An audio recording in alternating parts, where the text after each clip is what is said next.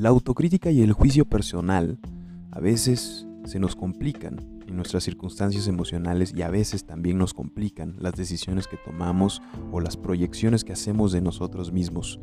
En los últimos años, el surgimiento de las redes sociales, de las tecnologías de información, de plataformas como Google, Facebook, Twitter, Instagram, han venido cambiando la forma en que vivimos nuestras vidas y las formas en que nosotros planeamos nuestros objetivos y nuestras metas personales.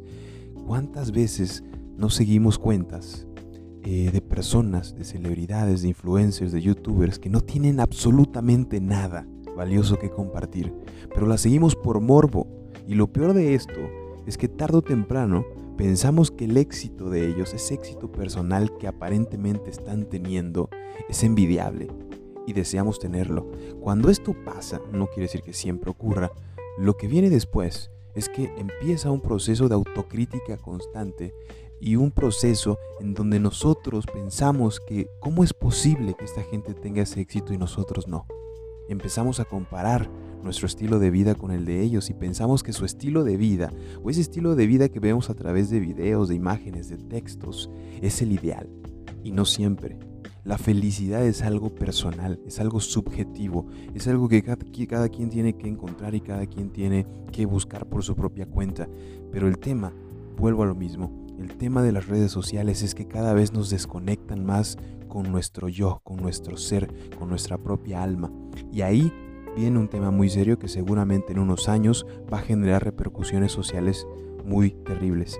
¿Cuál es la invitación entonces para ti que estás escuchando este audio? Mi invitación para ti sería la siguiente.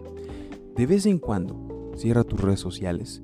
De vez en cuando, reflexiona qué es lo que tienes alrededor de ti, qué es lo que has logrado, qué es lo que estás buscando, cuáles son tus aspiraciones. De vez en cuando también, depura o limpia tus redes sociales. Elimina a toda esa, esa gente que no tiene absolutamente nada valioso que compartir o decirte o aportarte a ti en tu día a día. Bórralos.